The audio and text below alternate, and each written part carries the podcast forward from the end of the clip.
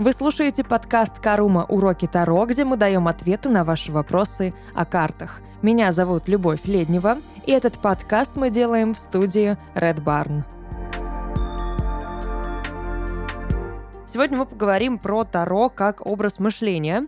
Очень такая интересная тема. Я толком даже сама, наверное, не знаю, куда именно она в итоге нас приведет в этом выпуске, но я уже упоминала об этом ранее. Я уже говорила о том, что э, Таро это мышление в первую очередь. И Таро на мышление очень сильно влияет. И влияет в хорошем смысле. На мой взгляд, просто это очень такая гуманистическая сфера знаний, которая, опять же, объединяет очень многие другие сферы знаний. Потому что, изучая Таро, ты будешь прокачивать себя с точки зрения культуры, истории, социального восприятия, разных наук, например, той же психологии. Ты будешь развиваться с точки зрения эзотерики, или не будешь, это уж твое дело. Ты будешь развиваться с точки зрения, да, каких-то, может быть, религиозных знаний, причем разных религиозных знаний. Ты можешь погружаться в буддизм, ты можешь погружаться в христианство, можешь погружаться в другие практики, абсолютно самые-самые разные. Можешь изучать каббалистические какие-то теории и э, знания, но так или иначе, это все будет прокачивать твое мышление и твое сознание как человека. Я настаиваю всегда на том, что Таро — это инструмент самопознания и познания в целом, потому что он провоцирует то самое познание. Таро провоцирует нас на изучение чего-то нового. Потому что если даже мы возьмем любую карту в руки, мы увидим кучу-кучу символов. И эти символы несут в себе огромное количество информации. И для того, чтобы эту информацию получить, для того, чтобы осознать Таро целиком и полностью и все узнать, ты должен прям провести какой-то информационный research, ты должен прям копнуть поглубже и осознать, да, узнать, что там такого спрятано. Что спрятано в этих символах, что спрятано в этом еврейском алфавите, о чем там, э, что там написано на свитке умеренности, почему э, жрица сидит между двух колонн, что у нее на свитке написано. И это все очень интересно. Это все несет в себе просто какие-то тайны мироздания Таро. И изучать это круто, потому что ты действительно начинаешь по-другому мыслить. Здесь можно говорить даже о проживании карт, о проживании архетипов, и как только ты это сделаешь, как только ты побудешь каждым старшим арканом, ты по-другому начнешь реагировать на все. И ты, и ты будешь знать, что ты в любую секунду можешь достать из себя этот образ. Ты в любую секунду можешь стать магом, ты в любую секунду можешь стать жрицей, императором, императрицей, башней, дьяволом, умеренностью, звездой, кем угодно, даже страшным судом. Это тебе под силу, потому что в твоем мышлении есть уже вот эти паттерны э, смыслов и паттерны поведения архетипов этих карт. И ты можешь себя подстроить под эти карты. Ты можешь стать архетипом той или иной карты. А это мышление. Как только я начала разбираться второй, как только я погрузилась в это достаточно глубоко, я заметила, что мое отношение к жизни и ко многим событиям сильно изменилось. Я стала гораздо терпимее, я стала гораздо спокойнее, я стала гораздо глубже, пожалуй, в принципе, со стороны, и я стала смотреть на мир по-другому воспринимать все по-другому, реагировать на все по-другому. Я стала по-другому относиться в первую очередь к себе самой я была всегда очень требовательна и самокритична, но впоследствии, изучая Таро, изучая все эти законы Вселенной и законы Таро, изучая арканы, погружаясь в них, опять же, проживая ту, ту или иную карту, я просто начала ощущать себя как часть вот этой системы, как часть Вселенной и ощущать себя как иногда какую-то карту. И с точки зрения этого я перестала ну, докапываться до себя. Я от себя отстала.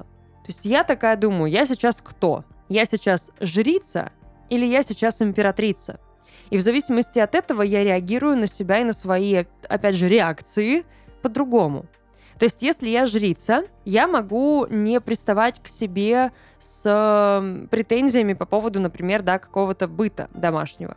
Но если я императрица, то я могу не приставать себе с претензиями по поводу духовного развития. И это нормально. Я просто себе объясняю, я сейчас императрица. Мне сейчас не нужно погружаться в какое-то прям супер-супер интенсивное изучение чего-либо. Мне это не нужно. Мне необходимо другое. Мне необходимо заземлиться, зациклиться на материальном, да, и быть в пространстве. Но если я жрица, то пространство и материя мне не нужны. И тогда я не обращаю внимания, да, опять же, на какие-то базовые э, бытовые вещи, рутинные. Но при этом я буду делать упор на развитие свое, на духовное развитие, на познание себя и на прочие-прочие духовные какие-то практики. Если я колесница, то я не буду тормозить, я не буду замедляться для того, чтобы принять какое-то решение. Я его буду принимать в моменте. Но если я, например, умеренность или справедливость, я не буду спешить с выбором. Я буду стоять на месте, я буду анализировать, я буду взвешивать, я буду рассматривать каждый вариант для того, чтобы сделать правильный выбор, принять правильное решение. Я не буду опираться на эмоции, скорее всего, да, это будет какой-то супер рациональный процесс. При этом, если я влюбленная, я скажу своей голове заткнуться, потому что мне не нужно ее мнение.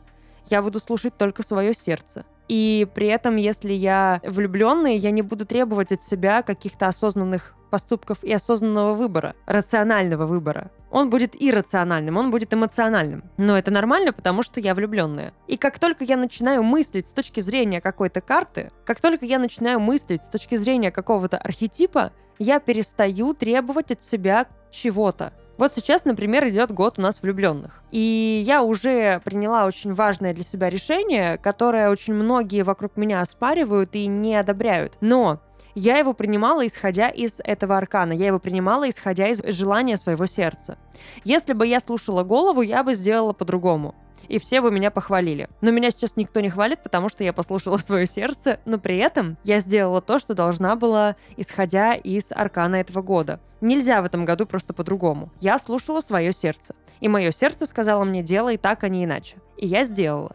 И я теперь сейчас, да, живу с этими последствиями дальше. И все еще рассуждаю как влюбленные. Но при этом, да, я могу рассуждать и как м- башня и действовать как башня, и мыслить как башня. Как только ты погружаешься второй, как только ты осознаешь этот аркан, он перестает тебя пугать. Это самое крутое, мне кажется, что может дать знание Таро. Ты перестаешь бояться башни.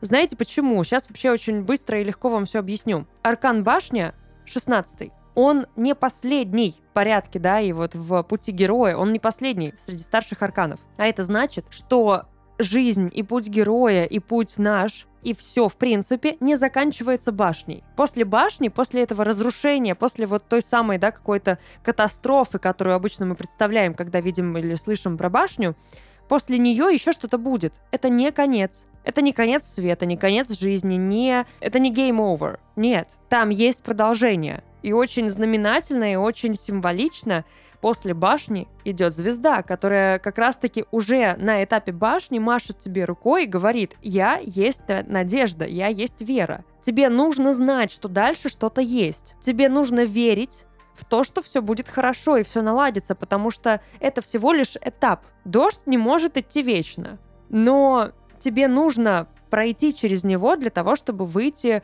на сухую какую-то, да, тропинку, тебе нужно его переждать. Тебе нужно иногда вымокнуть и порадоваться этому, потому что это тоже круто. И это тоже мышление, которое развивает Таро. В принципе, можно из Таро вытаскивать очень много философских каких-то элементов и смыслов. Но Таро развивает тебя как очень мыслящего человека, прокачивает твое мышление философией, культурой, историей. Опять же, я уже говорила, это разные-разные сферы знаний. Но то, как ты будешь прокачан после этого, если ты откроешься этой сфере, если ты откроешься этому просто таинству, ну, ты станешь мощью, ты станешь тем самым алхимиком, магом, да, первым старшим арканом, потому что он в себя вбирает все энергии. Он демиург, он создатель, он творец самого себя.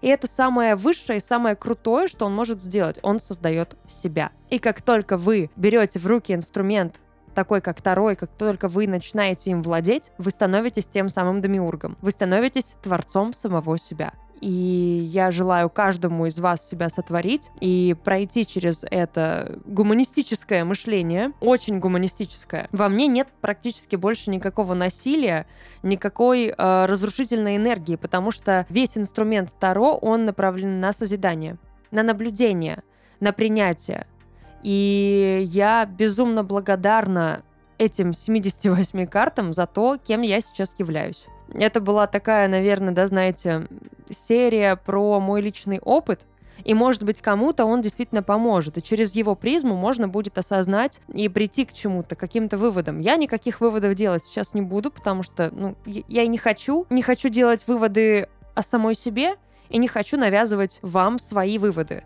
Каждый делает их сам для себя. Это был выпуск про мышление, через призму Таро и Таро как мышление. Я надеюсь, всем было интересно. Надеюсь, все подписаны на нас в социальных сетях. Если нет, пожалуйста, сделайте прямо сейчас. Это был подкаст «Карума. Уроки Таро», где мы давали ответы на ваши вопросы о картах. Меня зовут Любовь Леднева, и этот подкаст мы записали в студии Red Barn. Увидимся.